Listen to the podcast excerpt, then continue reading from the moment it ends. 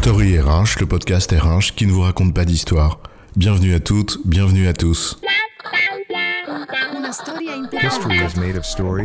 Dans cet épisode, nous allons parler des valeurs et notamment du fait qu'il est nécessaire de les expliquer concrètement. Chez nous, nos valeurs sont les piliers de la stratégie. C'est pas compliqué. Pour bien te les faire comprendre, on te met tout au centre ou au cœur. Le client au centre de nos préoccupations. L'humain au cœur de notre engagement. Ça va faire beaucoup de monde au milieu tout ça. Bref, en gros, c'est stratégique parce que c'est important et c'est au centre, parce qu'on le dit.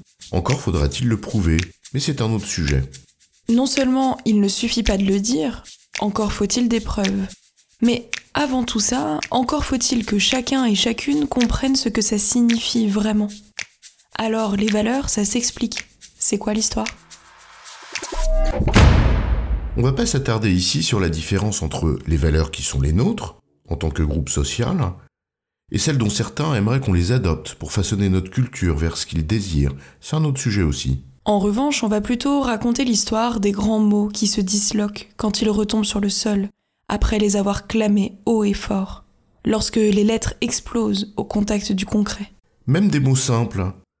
En entreprise, ces fameuses valeurs prennent plus généralement la forme de quelques mots affichés, et plus ou moins conformes à la réalité, certes, mais qu'on résume surtout, le plus souvent, juste à quelques mots, respect, audace, innovation, bref, ce en quoi on croit. Donc on voudrait que tu crois. Sauf que ces mots, supposés constituer des guides dans nos actions, chacun les met à sa sauce. Et c'est normal.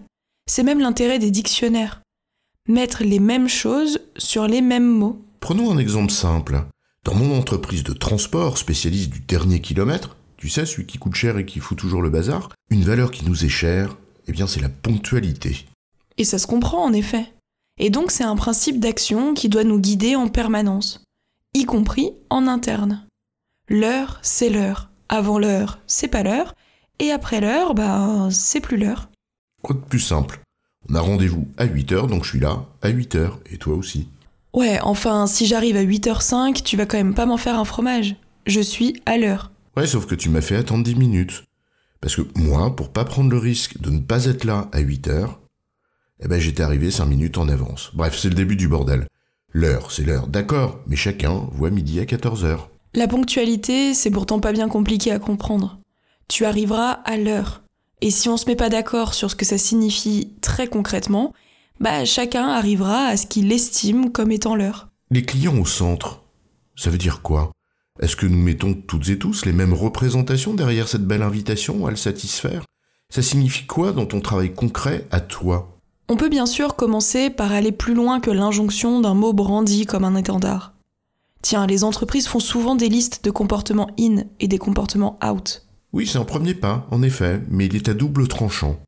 On traduit ce que cela veut dire et on l'illustre en disant ce comportement-ci c'est bien et ce comportement-là, bah c'est pas bien.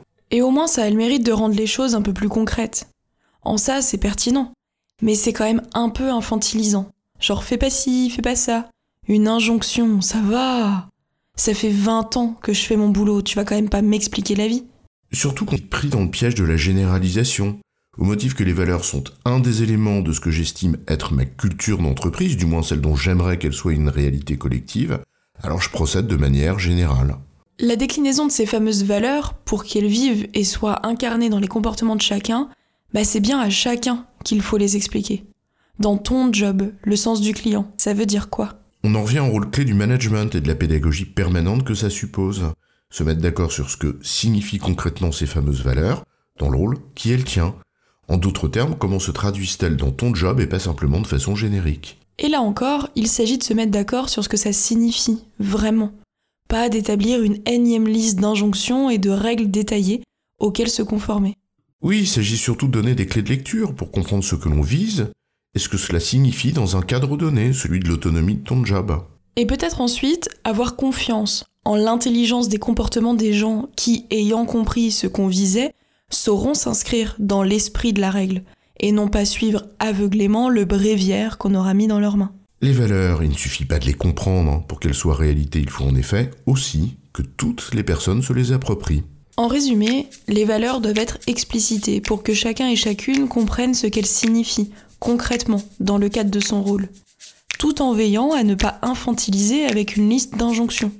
Faire cette pédagogie, c'est une des dimensions du management. J'ai bon, chef? Oui, tu as bon, mais on va pas en faire toute une histoire.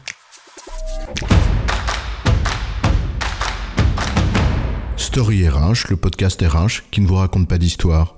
Retrouvez tous les épisodes sur storyrh.fr.